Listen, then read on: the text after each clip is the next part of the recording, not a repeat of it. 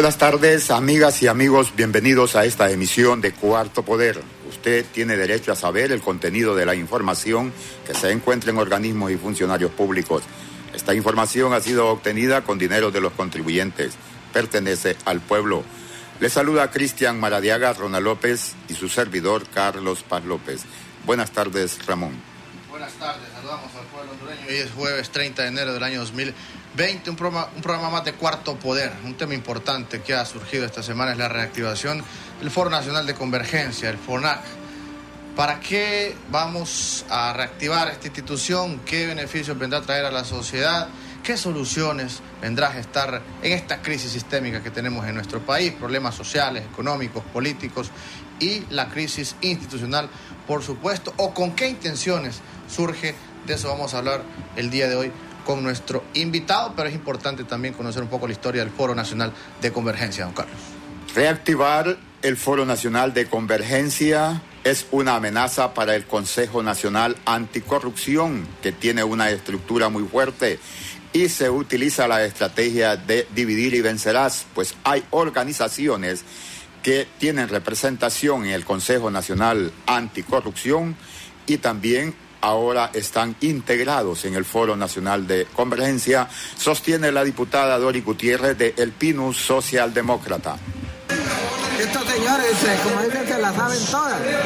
Como estaban viendo una sociedad civil robustecida, una coalición, por ejemplo, de apoyo a la MASI y otros sectores que nos hemos unido alrededor de temas clave, entonces ellos lo que están intentando es crear una paralela, donde aparentemente ellos plantean que hay una, que hay, hay una, una, ¿cómo se llama? Plantean que hay una participación de los diferentes sectores.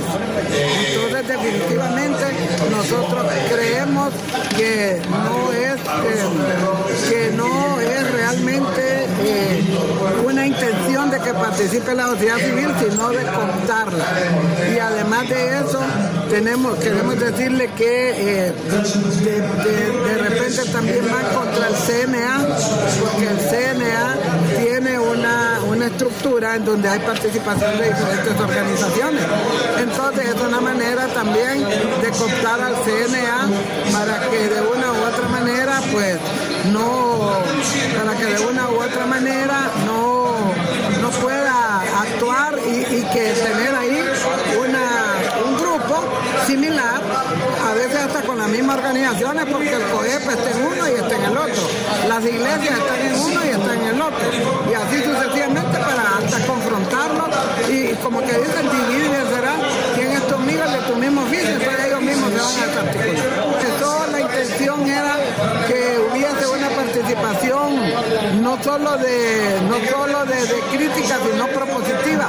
Me recuerdo que Juan Orlando, Marco Orlando Iriarte, que fue mi jefe, que yo trabajé con él, eh, junto con el FONAC crearon una ley muy buena de educación a propuesta del FONAC, que nunca la tomaron en cuenta aquí en el Congreso Nacional. Pero después se fue degenerando, degenerando, lo politizaron. Me recuerdo que pusieron eh, los presidentes de los empleados públicos y otros que trabajan con el gobierno, entonces estos definitivamente terminaron de reventar al FONAC porque no tenía ninguna credibilidad, ni ninguna proyección, ni tampoco ningún impacto en la vida nacional.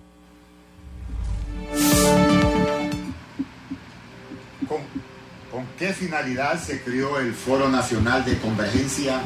¿Por qué se abrió el sarcófago específicamente cuando se rechaza la continuidad de la MASI? ¿Qué propósito había eso? En Honduras todo genera suspicacia. Yo quiero participar en ella.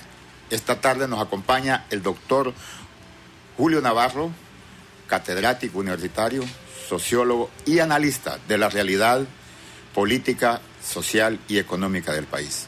Buenas tardes, doctor. Bienvenido Buenas tardes, Carlos Ramón, y gracias por la, por la invitación. Eh, pareciera que nosotros eh, vamos en un proceso de, reciclaje. O sea, viejas organizaciones, viejas instituciones criadas, hoy hay que reciclarlas, porque pareciera que, que no se ha agotado su uso Esto tiene que ver mucho lo que es el foro, cómo fue creado el foro. Uno debe recordar, mire, que la constitución de la República de Honduras, la última que se aprobó ya por 1980, eh, le dio la autoridad a los militares de tutelar el proceso democrático en Honduras e incluso de garantizar la estabilidad política y la otra palabra que pusieron, la alternabilidad. Y los militares fueron cumpliendo eso. Cuando los civiles no pudieron dirimir sus controversias, sus diferencias en los órganos que la democracia crea, ellos fueron capaces de hacerlo. Usted recuerda, de mayor edad, Ramón puede ser que no había nacido, en 1985, eh, son los militares lo que resuelven el conflicto que se originó en el Partido Liberal de legitimidad de quién era el candidato y quién no. Y ellos sacaron entonces la famosa opción, opción B, que todos los sectores aceptaron, incluso recuerda usted, Callejas, aún ganando las elecciones, individualmente las aceptó, porque era un hombre del sistema. Pues. Es así como recuerda usted que el vicepresidente de, de Estados Unidos, Al Gore, sabiendo que le habían hecho fraude, pero aceptó los resultados, porque primero está la sostenibilidad del sistema y no la credibilidad de una persona en particular. Entonces, yo, los políticos nuestros se dieron cuenta, principalmente Callejas y todo eso, que ellos no podían seguir dirimiendo los conflictos en los cuarteles, sino que habría que crear instancias. En aquel momento se comenzaba a hablar de sociedad civil o de organizaciones sindicales, gremiales, de todo tipo. La sociedad civil que le llamábamos después aparece más o menos a finales del año, de los años, de los años 90. Pero en aquel momento del 90, los protagonistas de poder ayudarle a los políticos a resolver problemas eran las centrales obreras, centrales campesinas, la empresa privada, sectores de ese tipo. Entonces Callejas es uno de los primeros promotores en crear un organismo de ese, de ese tipo que no tenía la estructura, lo que posteriormente fue el FONAC, pero sí era un medio de, un medio de debate.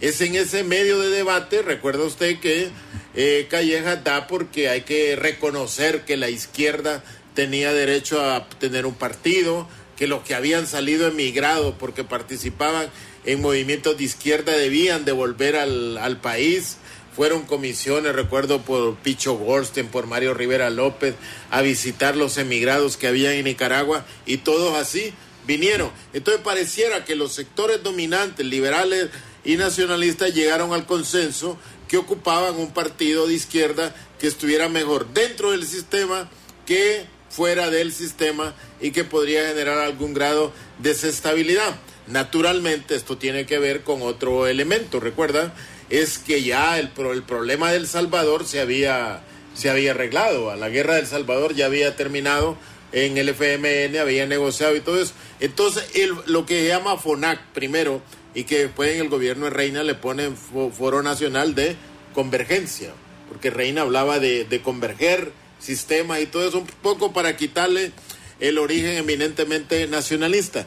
Y ese foro, sí, fueron organizaciones que para aquella época, mire, eran representativas de sectores organizados en nuestro país, como eran obreros, que a uno decía que eran centrales obreras gobiernistas y todo, pero sí representaban bases obreras organizadas tanto en la en la CTH, en la CGT, en la FUT, en la había otra la, algo social cristiano, recuerdo, y las organizaciones campesinas, los empleados eh, públicos, incluso los gremios magisteriales que habían sido muy fuertes en el 80, siguieron siendo fuertes en el 90. Y el sector empresarial, habría que aclarar mucho, mire, que en aquellos tiempos el sector empresarial era prácticamente una sola unidad y era un gremio poderoso presionando al gobierno. En aquellos momentos el gobierno no tomaba una medida sin consultar al sector privado, porque había un liderazgo fuerte a nivel del sector privado, algo que hoy ya no lo encontramos. O sea, el sector privado dejó de ser como, como organización un elemento que podía influir en las políticas del gobierno. Hoy no, hoy siguen siendo empresarios que influyen en las políticas de gobierno, pero a nivel individual, porque ya entraron en relaciones de negocios con el Estado, etcétera. Entonces, luego, mire, terminó el FONAC y cuando los conflictos ya de más, o menos de cuestionamiento del modelo político que se da en 2000 en 2009, 2008, 2009, mucho menos para convocar un organismo que podía ser el FONAC. Siempre lo mantuvieron eh, nombrando personas a nivel burocrático, pero nunca le dieron el papel que había desempeñado en la década del 2009. Ahora la pregunta hoy es, ¿cuáles propósitos hay para reciclar un poco lo que era el, lo que era el FONAC? Cuando nosotros vemos que hay un desmantelamiento total de todas las organizaciones sociales que antes podían beligerar en la, en la calle. Eh, cuando uno ve a nivel general, mire, eh, yo digo algunas cosas que puede ser que alguna gente no esté de acuerdo, eh, cuando planteo que, mire, hace cuatro años este gobierno era más fuerte o era más débil que cuatro años después. Pues uno asume que con todos los cuestionamientos que han habido, este gobierno sería más débil. Pero con lo que ha pasado con la MASI, nos ha demostrado de que este gobierno, al contrario, hoy es más fuerte que hace, que hace cuatro años. Porque hace cuatro años fue capaz de ceder a la presión del movimiento llamado Indignados y aprobar una instancia con la OEA para eh, hacer algo sobre la corrupción. Cuatro años después, este gobierno le dice, no sigue la MASI. ¿Por qué? ¿Por qué? Y entonces eso le refleja fuerza. ¿Cuál es la fuerza que pueda tener este gobierno con relación a cuatro años? Bueno, pues yo creo que hoy tienen la seguridad ellos de que los militares como tal están apoyando decididamente al gobierno y como fuerza de presión que siempre han sido los militares no son un peligro para la estabilidad o la legitimidad que pueda tener el gobierno. Pero es suficiente tener a los militares de apoyo al, al gobierno, pues yo creo que el gobierno se ha dado cuenta, se ha dado cuenta que no. El sector social organizado, o sea, que ha aparecido como sociedad civil, que se constituyó en forma paralela al gobierno, que es el papel que ha hecho ASJ, que es el gobierno paralelo de que puede intervenir en algunas acciones de colaboración. Entonces se han dado cuenta que ASJ ha perdido mucha credibilidad en los sectores civiles como, como para que pueda tener capacidad de convocar, de negociar. Entonces dicen, bueno, hay que revivir el FONAC. Nunca derogamos la, nunca derogamos la ley, solo es de constituirlo. Y entonces, ¿constituirlo bajo qué? Bajo membretes. ¿Cuáles membretes recurrimos? A los membretes que habían, que habían siempre venga el representante de tal, el representante de tal, el representante de tal, pero todos esos representantes, a excepción del sector privado, sin ninguna base social que puedan representarlos a ellos o que pueda servirles de presión para tomar algún tipo de política dentro del FONAC. Entonces, a mí me parece que eso es una forma de buscar apoyo en sectores civiles cuando yo tengo garantizado el apoyo de los militares. Pero también uno se le asalta otra cosa. La creación del FONAC es porque el gobierno percibe que aquí van a haber crisis políticas y que los militares ya no son mediadores de esa crisis política, porque los militares han tomado partido ya tiempo por el, por el gobierno, que ellos no pueden tutelar procesos de entendimiento, de transición entre las fuerzas políticas confrontadas. Entonces puede ser el FONAC el espacio donde se busque resolver cuestiones críticas al interior de los partidos políticos. Le digo, por ejemplo, a mí me parece que eh, en el Congreso Nacional va a haber problemas para aprobar la ley electoral. Vea, 21 o 20 de agosto del 2013 se aprobó en Naciones Unidas una carta de compromiso de todos los partidos que iban a elaborar una nueva ley electoral y incluso se anotaba todas las características que debe tener esa ley. ¿Se ha hecho? No. Fuimos a elecciones en el 2017, tampoco. y del 2017 para acá, con todo el cuestionamiento que hubo en las elecciones, le han dado largas a todo eso y le siguen dando largas al proceso de crear una nueva ley. ¿Por qué? A mí me parece que el Partido Nacional está conduciendo a los otros partidos políticos al espacio de tiempo que ellos quisieran discutir problemas que les interesa. Le digo, por ejemplo, que diga algo del Congreso Nacional a través de los diputados, vamos a aprobar una ley electoral, pero antes, partidos políticos, discutamos lo que es la reelección.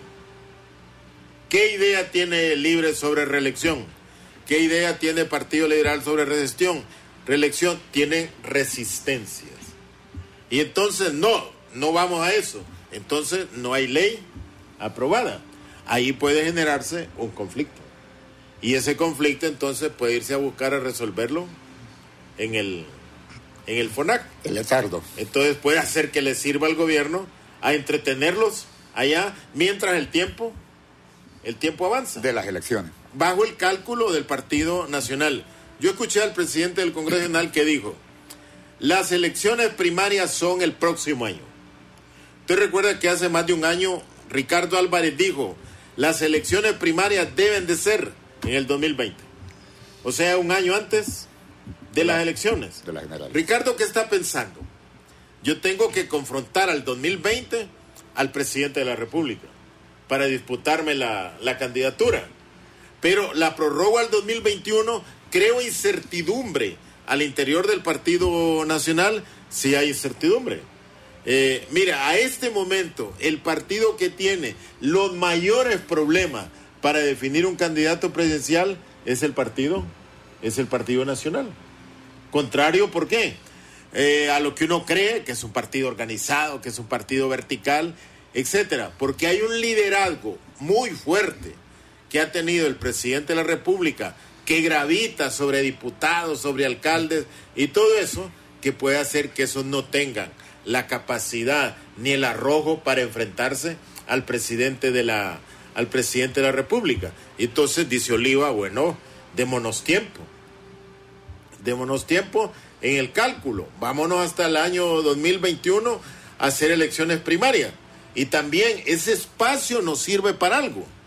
Para que todos aquellos diputados que están imputados ahorita y que posiblemente van a imputar a otros, entonces en todo ese periodo estos diputados nos sirven a nosotros para limpiarlos y que puedan ser candidatos. ¿Ha contribuido el presidente de la República a esa estrategia de limpiar todos los diputados? Se ha contribuido cuando no le dio continuidad a la, a la MASI. Entonces, ¿estará agradecido el sector eh, de diputados del Partido Nacional del Congreso con las acciones del presidente? Sin duda, sin duda. Entonces, ¿será más fácil adquirir un compromiso de esos diputados actuales a favor del presidente de la República en una tercera candidatura, en un tercer periodo, que lograr alinearse a Tito Asfura, al presidente del Congreso o a Ricardo Álvarez, en un proceso de agotamiento de los tiempos, donde no haya espacio para dirimir conflictos internos dentro del partido, dentro del Partido Nacional. Entonces, según lo que yo tengo de información, en el Congreso Nacional hay 43 diputados del Partido Nacional totalmente a las órdenes del presidente de la, de la República. Y los otros, que son más o menos 18 eh, diputados, están entre Oliva y algunos siete están con Ricardo, Ricardo Álvarez. Y hay unos tres por ahí que no se sabe si están con Oliva, Ricardo o están con la potencial candidatura que puede tener don Tito Asfura. Entonces ve, el panorama, el panorama del proceso electoral del próximo año no se ve claro. No se ve claro. Y puede haber un conflicto. ¿Y cómo resolvemos ese, ese conflicto? El presidente le va a decir, mire, aquí están representadas todas las fuerzas, que es a través del FONAC. Vamos a ese debate y ahí lleguemos a acuerdos. Ya recuerde que crearon una especie de FONAC con, eh, con Naciones Unidas, cuando vino el comisionado de Naciones Unidas a establecer un, un diálogo. Carlos Ramón, un diálogo que estableció ese hombre y no, le, no logró ni tan siquiera una, una solución. O sea, no, no se pudieron ni de acuerdo en qué tipo de café tomaba. Y fíjese que ese hombre le hicieron un, eh, un, homenaje en Honduras, le dieron una medalla, le dieron un reconocimiento. Y mire, ese hombre ha de estar hasta penado, pues. Porque a él lo llevaron a resolver un problema, que eran las elecciones. Lo dijo públicamente. Y él salió de allí con 134 problemas. 134 problemas. Porque todo aquel que llegaba, anote tal problema. Y él anotaba tal y tal problema. Entonces yo creo, le digo, que la sucesión, como decía Max Weber, el principal problema del partido político no es la doctrina, no es la organización ni nada, es la sucesión. ¿Quién sigue? ¿Quién le da garantías al Partido Nacional de que va a seguir en el poder? Se lo da la ley electoral actual. Con esa ley ha tenido tres gobiernos consecutivos, cuestionados o no, pero ha tenido tres, tres gobiernos, tres gobiernos.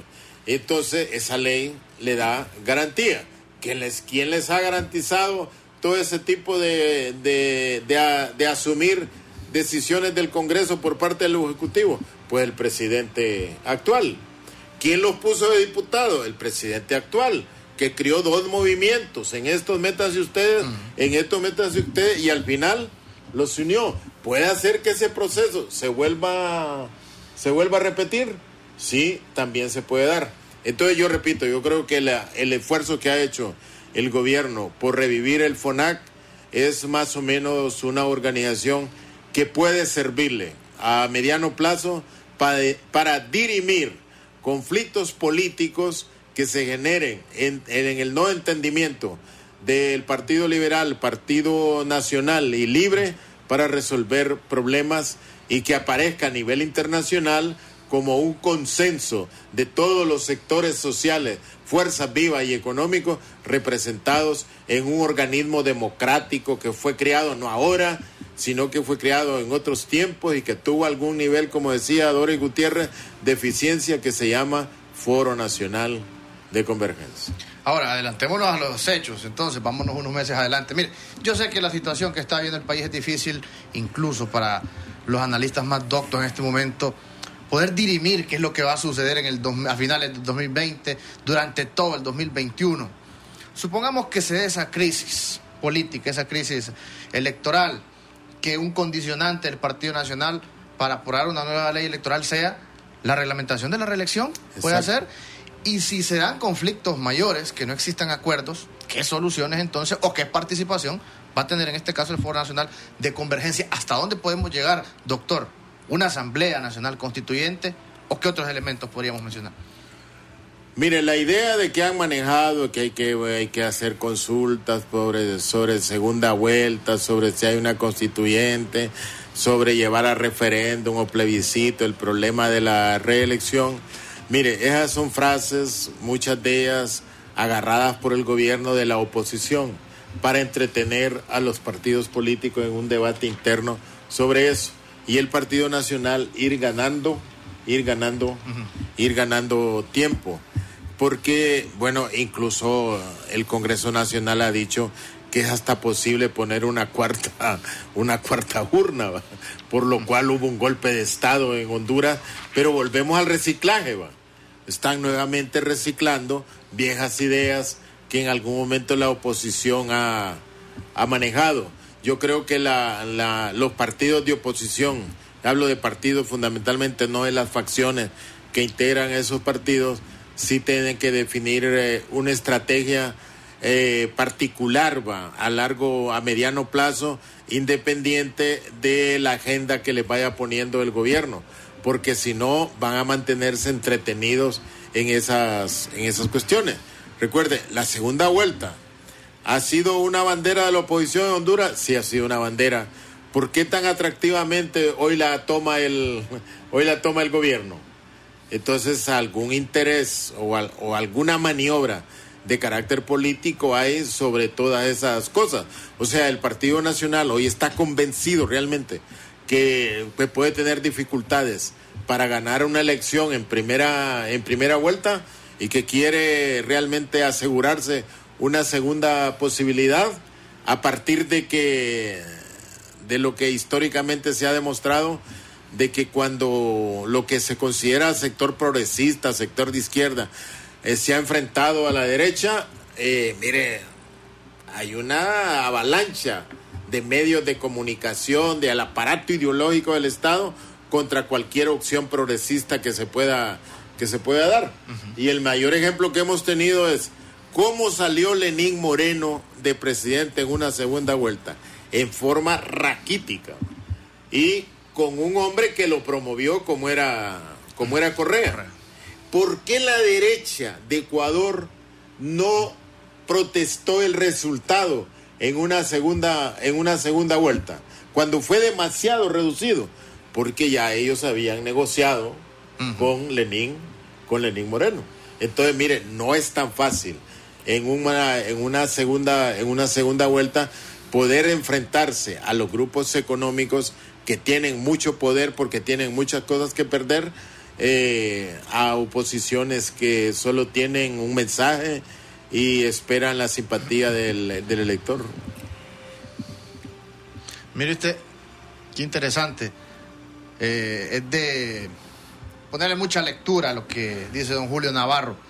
Una segunda vuelta prácticamente usted está estableciendo que le conviene más al Partido Nacional que la oposición que en su discurso maneje ese tema de la segunda vuelta y que a un caso hipotético que se dé este factor y que vaya a segunda vuelta el Partido Nacional en contra del libre, tendrá más capacidad el Partido Nacional de aglutinar los otros sectores por el mismo temor de la población a la izquierda y vender el mismo discurso en contra del libre. Es más, en esta ocasión, más poderoso y causar aún un temor aún mayor por la radicalización de un sector. Eso es lo que yo entiendo.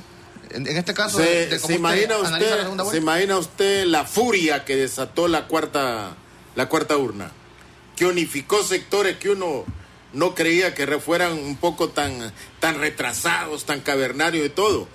Eh, ¿Se imagina usted una segunda vuelta donde un candidato progresista o un candidato con simpatías de izquierda tenga posibilidades de disputarle el poder a los sectores ya reconocidos en Honduras. ¿Por qué? Porque ya probaron en la primera vuelta haber sido primeros o haber sido, haber sido segundos. Entonces, la segunda vuelta sí aparece, mire, un proceso, una acción política realmente democrática de tener gobiernos más representativos, pero usted necesita procesos realmente transparentes y equilibrados, ¿va? no ventajosos de los que tienen el poder económico sobre los otros que no tienen recursos como para hacerle frente a ese tipo de, ese tipo de cosas. Entonces, hoy en día eh, la oposición tiene que darse cuenta de cuáles cosas dividen a la población en Honduras. Correcto. Por ejemplo, la palabra constituyente divide a los hondureños. Sí los divide. Sí. ¿Quién los ha dividido? Bueno, sabemos quiénes. ¿Quiénes? Hay sectores que, que no tienen, eh, no están a favor de una constituyente, aunque la constituyente los vaya, los vaya a favorecer, pero ya les dieron una idea de que esa constituyente eh, va a tener eh, profundidades que no van al alcance con los límites del sistema, del sistema económico. Entonces, eso divide a la gente. Aunque si usted en la realidad mirara que se puede realizar la constituyente en Honduras, si usted va a una constituyente, la constituyente la ganan los liberales y la gana el Partido Nacional. ¿Por qué?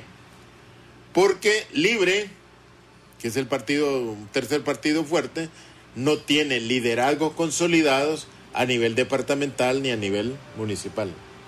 De un millón casi 500 mil votos, 30 diputados a calibre. De 450 mil votos, Partido Liberal, 26 diputados. 26 diputados. Porque no hay liderazgos y usted para una constituyente necesita ese tipo de liderazgos. ¿Por qué no hay esos liderazgos fuertes a nivel departamental o municipal? Porque la estrategia del libre ha sido eminentemente presidencialista. Correcto. O sea, la, la gravitación de todas las acciones políticas han estado centradas en ganar la presidencia, no en ganar diputados, en ganar alcaldes o ganar, o ganar regidores. Es que en contrario, los partidos otros sí tienen liderazgos departamentales eh, con recursos lo suficiente como para poder eh, ganar una, una, una constituyente. Pero, pero la, la derecha de este país no corre ni esos riesgos. Cuando le convocó una constituyente, sí puede hacer que tuviera tenido problemas para, para ganarla, pero hoy en día no tiene problemas el sector eh, conservador en este país para ganar una, una constituyente. Y en la medida en que le acortaran más el tiempo como para poder llevar las ideas de una constituyente, eso le generaría eh, sospechas dentro de la población electoral. Entonces, mire, una constituyente divide a la gente. Otro elemento que divide a la gente, hablar de socialismo del siglo XXI. Mire, hay gente de libre que sigue con esas consignas de socialismo del siglo, del siglo XXI. Pareciera que quisieran ser oposición para toda, para toda la vida. Porque entonces la derecha aquí le dice, mire, el socialismo del siglo XXI, ¿qué es Venezuela? ¿Cuál es la imagen que han vendido a nivel mundial de Venezuela?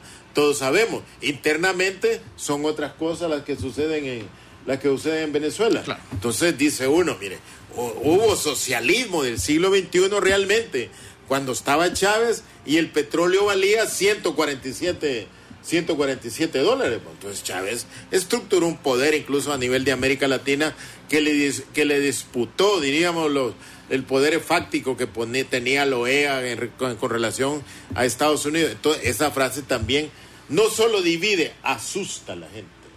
Asusta a la gente. Socialismo quiere decir todo eso. Pero usted le dice a Libre, a la base crítica de Libre, que esas frases ya no se van a manejar Ah, entonces le dice son traidores, son aquí, son allá, etcétera. Y el otro elemento que hoy en día puede dividir a la, a la población es la segunda, es la segunda vuelta.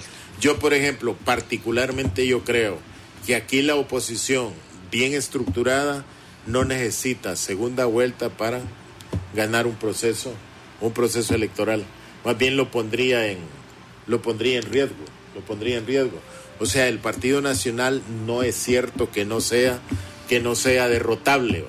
O sea, sí no es derrotable si todos los sectores contrarios a él van divididos en cada uno de los, de los partidos. Y esa división que manifiesta la oposición, también usted la ve al interior de los partidos, que se da esa, esa división. Por ejemplo, yo escucho a Libre. Libre dice va a aplicar el mismo modelo de las elecciones pasadas. Otra vez hay tantos movimientos que apoyan a doña, a doña Xiomara. Todos esos, todos esos nombres que apoyan a doña Xiomara es lo que modernamente se llaman membretes. Venga el membrete tal, venga el membrete tal, venga. O sea, eso implica cohesión, implica aquí va. Pero entonces, usted representa un movimiento, yo otro, yo otro. Doña Xiomara es la candidata. Usted arme su planilla. Yo armo mi planilla. Y usted arma su planilla. Pero entre los tres hay ventajas comparativas de un movimiento con relación a otro. Y entonces al final, ¿qué, lista de diputados le sale? El que tiene mayores ventajas. Y entonces, ¿qué resentimiento para arrastrar? Por eso es que el Partido Nacional sabe, entre más cerca son las elecciones primarias de la convocatoria a una elección general, le sirve más porque usted no le queda tiempo de dirimir, de dirimir los conflictos. Yo particularmente le he dado seguimiento a las elecciones primarias que ha habido en Honduras. Mire, de todas las elecciones primarias que ha habido en Honduras, las únicas cuestionadas que realmente se cree que hubo fraude es lo que le pasó a Ricardo, a Ricardo Álvarez.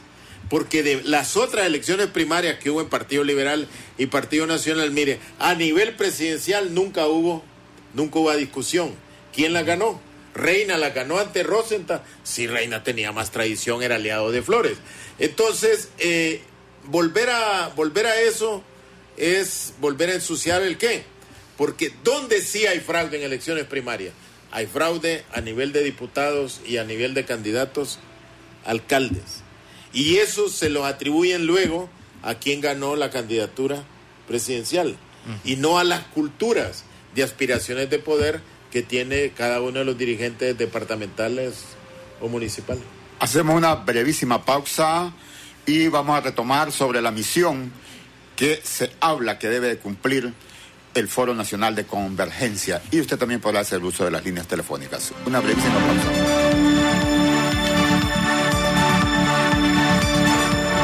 Cuarto Poder, un espacio de entrevistas, invitados especiales análisis de la realidad nacional y la participación del pueblo. Cuarto Poder, de lunes a viernes a las 4 de la tarde, por Radio Globo.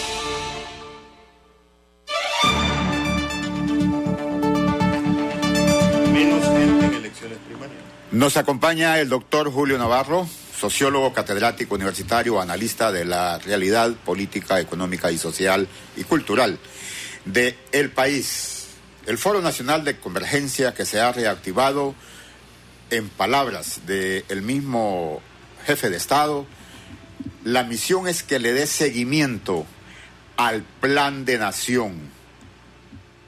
Doctor Navarro, ¿de qué plan de nación estamos hablando? Porque lo que escuché cuando el presidente expuso para su reelección fue de programa 2020, que ya estamos en el 2020, 600 mil empleos, 14 mil millones de dólares en inversión, un aeropuerto en Comayagua y un centro mundial financiero. Pasé el fin de semana anterior y no hay ni una piedra para construir ese sistema de ese centro financiero, sí el aeropuerto. ¿De qué plan de nación se habla? Pues yo creo que el plan de nación que puede hablar el gobierno es el que piensan aplicar en un próximo periodo presidencial. 22 en adelante. Claro, porque, porque ahorita ¿qué puede descomponer usted? Porque así dice, el Foro Nacional Por de ejemplo, Convergencia le voy le a da decir, seguimiento un, al plan de nación. un elemento fundamental, dice, para hacer un plan de nación es las prioridades que da el presupuesto. El presupuesto del 2020 ya está aprobado, publicado en la, en la Gaceta. Usted va, va a cambiar las prioridades que este gobierno ha tenido sobre la inversión en, en seguridad, en Fuerzas Armadas, no la va a cambiar. Pero pueden entretenerse los políticos ahí en definir cuál es la estrategia económica, la estrategia social, la estrategia de inversión en el, en el, en el Foro Nacional de Convergencia, sí los entretienen. Y el gobierno le interesa tener entretenidos a esos políticos ahí, haciendo expectativas sobre lo que hay, sí, yo creo que sí. Ahora, la oposición necesita un plan de nación para presentárselo al pueblo y convocarlo a elecciones sobre ese plan de nación eh, acordado entre todos los, eh, eh, los, los componentes de la oposición, sí ocupa. Sí ocupa, va. porque mire, el convocar a elecciones nuevamente bajo la figura eminentemente partidaria ya no es suficiente. Hoy los electores lo, lo tienen pocas preferencias por votar por partidos, pero sí tienen muchas preferencias por votar por personas, también por votar por acciones o ideas que plantean esas personas que pueden cambiar sus condiciones de sus condiciones de vida. Entonces yo yo creo que lo que el presidente está diciendo que va a hacer ese plan de nación puede hacer que busque un acuerdo con todas esas fuerzas que le puedan legitimar a un respaldo político a él para un, un siguiente un siguiente periodo. Yo le voy a decir, a, yo tengo mis dudas serias de que el presidente no esté pensando en un próximo en un próximo periodo. Mire, nadie deja el poder por dejarlo y principalmente cuando hay tantas amenazas hoy en día en la en la justicia de que pueden amenazar a una persona que haya ejercido el poder y hablo de amenazas judicialmente judicialmente dadas. Entonces es mejor uno permanecer en el poder para poder tener algún tipo de, de blindaje. Entonces yo creo que esa idea de que elaborar un plan de nación y todo eso, mire, es una idea muy peregrina, ya superada, que allá por después del Mitch se pensó en eso, ¿va? que el Mitch nos debió haber hecho reflexionar en Honduras para definir políticas de Estado más allá de un periodo presidencial y todo eso realmente, realmente fracasó. Mel puso una gran cantidad de indicadores, de propuestas de transformación en Honduras que podían abarcar un plan de nación, de las cuales, mire, el presidente actual fue tomando, fue tomando muchas. Recuerda el, el, el, el Palmerola, ¿va? Crear un centro de, de comunicaciones a nivel de, de, Centroamérica, pero que eso se va a convertir en una miniatura. Se imagina un aeropuerto que va a competir con el aeropuerto de El Salvador con seis mangas, o que va a competir con el aeropuerto de Panamá que tiene 118 mangas, etc. Entonces uno no se concibe. Pero, pero esas son un poco las ocurrencias que se le van dando al gobierno. Ahí mismo con ese centro financiero nos hace creer que va a competir digo, con Gran Caimán o con el mismo Panamá. Le consulten ese mismo plan de nación.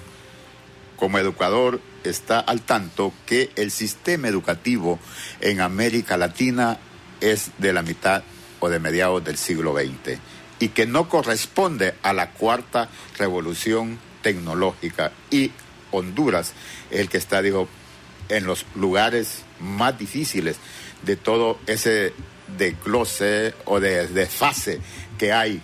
Se habla de ese plan de nación, pero yo no escucho de implementarlo en eso que tanto hace propaganda. Se ha, ha habido y han estado sentados, magisterio, gobierno, y no se ha tocado el desfase que tiene el sistema educativo. Mire, una cuestión que tenemos hoy en día que no la teníamos antes. Una encuesta que sacó el INE, oficial, 24% de los hondureños no creen que la educación sea un mecanismo para lograr el desarrollo. Y no creen que la educación sea un mecanismo de ascenso social. Mire, eso es terrible, ¿va? Como la población, y uno dice, ¿por qué la gente no cree eso? Usted va a familias de clase media y tienen tres universitarios que no encuentran empleo. Y el que encontró empleo está en un call center, ganando el salario, el salario mínimo, para lo cual no fue, no fue forma, no fue, no fue formado. Entonces, un proyecto de educación, buscando calidad, buscando diversificación, tiene, pasa por otro problema. En Honduras al 80, miren, en el 80 habían 4.400 escuelas en Honduras. Miren, en el 80 habían 31 colegios oficiales en Honduras, oficiales públicos, que podía entrar la gente sin pagar. Hoy hay 595 colegios oficiales. La mayoría de esos se crearon hasta antes del gobierno de, de Callejas. Hoy usted encuentra más o menos 18 mil centros, centros educativos. Entonces, esa era parte del, del trabajo que, que, hicieron los diputados en, en aquellos tiempos. Usted recuerde que los profesores criticábamos a Marco Antonio Andino, porque andaba creando centros educativos por todo, por todo lado, y que lo decíamos que los creaba para generar, eh, para generar empleo, pero cumplían una aspiración de la población. Y una, lucha, hoy día, una lucha estudiantil. Claro, una lucha estudiantil. Mire, mil, al 2010 habían en Honduras 2.2 millones de hondureños que asistían a un aula de clase. Mire, tenía prácticamente el 25% de la población hondureña en un aula de clase. Con maestros de otro compromiso usted podría crear una nueva generación. ¿Sabe cuánto tenemos hoy? Cifras de Banco Mundial. 1.753.000 alumnos. o sea, hemos perdido casi 500.000 alumnos. Escuché unos indicadores de más de un millón no, pero, ese, es de los que nunca llegaron. Yo le hago de los que. Yo ya tenía 2.2 millones. Y hoy tengo 1.753. Entonces usted me puede decir, ah, es que el índice de nacimiento en Honduras se redujo. No, sigue intacto. El índice de crecimiento de la población sigue en 2000, en 2. en 2.2. Ah, me puede decir la migración. Se llevó los jóvenes. Bueno, también se puede ser un indicador. Pero se han ido 500 mil niños y jóvenes a Estados Unidos. No, no se han ido. ¿Y entonces por qué hay 500 mil alumnos menos en el sistema educativo? En la medida que se ha profundizado la pobreza. La pobreza, un padre pobre hasta le da pena mandar a su hijo a la escuela porque no tiene las condiciones mínimas para darle alimentación. Vamos a escuchar las llamadas y en mi opinión eso debe ser, Leo, número uno en un plan de nación. Escuchamos, buenas tardes. Sí, buenas tardes. Sí. Sí, adelante, amigo. Sí, mire, lo escucho aquí en Azacualpa, Santa Bárbara, ¿va? Sí, aquí lo estoy escuchando, soy fiel oyente de su programa, me escucha, o sea, pues me gusta el programa que pasa todos los días, ¿verdad? Muchas gracias. para decirle ahí a, o sea, pues ahí a don Julio, un saludo a la distancia, ¿verdad? Así como está el Partido Nacional en el poder ahorita, que ha empobrecido más el país, no se cree que Juan Orlando se quede en el poder, porque el pueblo más bien ya está hundido en la pobreza, más bien, ¿verdad? más bien nos ha empobrecido más bien de lo que estamos. El 65% se ha creado más pobrería en Honduras y por eso no, no creo yo que en mi sistema no creo que, que gane el Partido Nacional ya, así como tiene Juan Orlando el país mentado en Nueva York y todo eso. ¿verdad? Buenas. Muchas gracias, muy amable por escucharnos, gracias Santa Bárbara. Entonces hoy el reto es ir a las casas a traer a esos jóvenes que se han quedado. ¿Pero qué? ¿Eliminaron la merienda? Se eliminó. ¿Eliminaron la matrícula gratis? Se eliminó. Entonces hoy, muchos lugares, también hay ausentismo escolar por problemas de seguridad. Entonces, ya le digo, nunca nos imaginamos nosotros que a este siglo íbamos a tener eh, disminución de la matrícula y no por disminución del índice de crecimiento de la población, sino que la pobreza nos ha hecho que los niños no salgan de sus casas para ir a la, para ir a la escuela. Entonces necesitamos recuperar lo otro.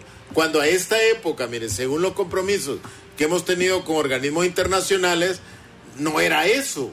No era mejorar fundamentalmente la, la, incorporación de, de jóvenes a, la escuela. Sí mejorarlo en preescolar, porque en preescolar hemos tenido muchas deficiencias, pero el compromiso era mejorar la calidad, diversificar las carreras, eh, promover la educación media. La educación media, yo le digo, habían 30 colegios en el 80, hoy hay 595, pero la matrícula en educación media no ha pasado de medio millón de estudiantes. Mire, 1994 habían 85 mil o 83 mil estudiantes que salían de sexto grado. Al 2010 llegamos a tener 190 mil estudiantes que salían de sexto grado. O sea, había una buena cobertura. Eso se nos ha venido otra vez, otra vez abajo. Y entonces el país requiere mejorar los niveles de, los niveles de educación. Pero también, miren, los niveles de educación deben mejorarse, pero que tengan salida ocupacional. O sea, que que el título académico no sea un medio de frustración. Entonces, cuando usted le pregunta, un padre de familia, ¿usted cree que la educación es un medio de ascenso social? Mire, tengo cuatro universitarios y el que realmente nos ayuda es el que se hizo mecánico, porque no funcionó en el, en el colegio. Ese es el, que contribuye a la, la familia. Y muchachos realmente avergonzados de tener 22, 20, 30 años y seguir viviendo en la casa de sus padres. Mire, este es un problema real sobre lo cual deberían de haber, de haber consensos. No, mire, la mayoría de esos que salen de escuelas bilingües y todo eso van a dar a los call centers. Correcto. En Honduras hay una característica, mira, a nivel de call center, el hondureño es el mejor dotado, el que tiene mejores competencias en el habla de inglés, porque el hondureño no tiene acento, habla el inglés como lengua, lengua materna. De ahí los tiquillos tienen su, su acentillo. De ahí los guatemaltecos tienen su, otro acento. Los, los, nicaragüenses, los nicaragüenses más los salvadoreños menos, el hondureño no tiene acento, no tiene acento. Usted cuando consulta a, una, a un call center sobre una tarjeta de crédito, tenga la seguridad que ahí le está eh, contestando un hondureño. Cuando consulta sobre cuestiones médicas, ahí está un hondureño en Panamá, en una central, contestándolo. Entonces, eh, necesitamos, fíjese bien, ya no solo hablar de calidad, hablar de pertinencia de conocimiento, sino que tenemos que volver a luchar por la cobertura, porque la pobreza nos ha sacado los niños de las aulas de clase. La migración nos sigue sacando los niños de las aulas de clase. El desafío de la oposición en el Foro Nacional de Convergencia. Yo no creo que la oposición tenga un espacio para plantear propuestas en el Foro Nacional de Convergencia. La oposición necesita hacer otro foro. ¿Otro foro para qué? para tomar como punto central el país. Mire, ya no partidos ni nada. A mí me parece que la oposición debe hacer lo siguiente. Partido Liberal, el Partido Libre, Narrala. Tú no puedes conocer, Narrala tiene, tiene gente. Mire, vamos a... ¿Cuáles son las cosas que debe de haber en un pacto político para ser gobernantes? Discutamos este pacto. ¿Estamos de acuerdo con todo esto? ¿Estamos de acuerdo? ¿Lo firmamos? ¿Asumimos compromisos? Entonces vea, con eso que tenemos aquí, usted que es del Partido Liberal, váyase a buscar la candidatura presidencial con esto. Usted que es del Partido Libre, váyase con esto a buscar su candidatura. Yo que soy del otro de Narrala, váyase con esto a buscar su candidatura. Y después, ¿qué hacemos? En elecciones transparentes, ¿qué hacemos? El candidato de los tres que saque mayor cantidad de votos, que encabece la presidencia. ¿Con qué? Con este planteamiento que ya, que ya tenemos. En Honduras, usted recuerda la alianza pasada, ¿se habló alguna vez de qué se iba a hacer? No. ¿Se habló una vez de cómo iba a estar integrado el gobierno? No. Ah, no, porque eso nos divide, eso crea resquemores, porque no ponemos al país de primero, sino que ponemos a un partido político. Vea, si no hacemos eso, los hondureños siento que estamos perdiendo el país. Una llamada y es la última, no hay tiempo para más. ¿Le escuchamos? Sí, buenas tardes. Sí. Sí, buenas tardes. Para don Julio. Don Julio, ¿qué piensa usted de que el señor don, don Mauricio Oliva anuncie en un medio de comunicación profundas eh, reformas electorales? Cuando le pregunta a la periodista, ¿va a haber segunda vuelta? ¿Va a haber voto electrónico? ¿Va a haber...? Y bueno, le hicieron cualquier cantidad de preguntas y dice, no, dice, los tiempos no dan, digo. Y, y al fin entonces que todas las reformas que la gente espera, como la ciudadanización de las mesas electorales y, el voto, el tal voto que van a hacer por, no, de, sí, el, voto domiciliario, resulta que el hombre terminó diciendo, no, entonces, ¿cuáles son las reformas profundas que don Mauricio Olivia pretende? Claro, yo le decía hace poco, mire, que esta ley electoral le ha permitido al Partido Nacional tener tres gobiernos consecutivos. ¿Estarán interesados en cambiar esta, esta ley? dan expectativas a la población de que sí, que vamos a cambiar, que vamos a volver a una ley más democrática, un proceso electoral más confiable, pero, pero hay que darle tiempo a eso, les porque las reformas constitucionales para que haya una ley que permita algunas cosas que no lo permite la ley actual, debieron haberla hecho antes del, antes del 25 de enero, no lo hicieron. Entonces le dice, no, pero todavía hay tiempo en este año hacerlas para ratificarlas el otro, el otro, el otro año. Y el otro año, en una plena crisis de legitimidad al interior de los partidos, ¿qué consenso puede lograr usted para hacer una, una ley electoral realmente creíble? Claro. Muy difícil. Nos despedimos, don Julio, preguntándole, la lucha en contra de la corrupción, ¿qué participación tendrá el Foro Nacional de Convergencia? No, yo creo que ninguna. Mire, el gobierno ha, ha dado pauta y ha dicho muy transparentemente. La lucha contra la corrupción terminó y por eso le cancelaron la MAS. Si la MAS, si le hubieran dado el seguimiento, señalaríamos de que hay todavía una esperanza de que pueda haber un combate a esas cosas. Muchas gracias, bueno, doctor mucho Julio. Navarro. Gracias. a usted por estar pendiente de Cuarto Poder. Nos vemos mañana a las 4 de la tarde. Les saludamos en todo el país y gracias por escucharnos y vernos, al igual que los compatriotas, eh, por distintas circunstancias han tenido que abandonar nuestra tierra. Buenas tardes. Buenas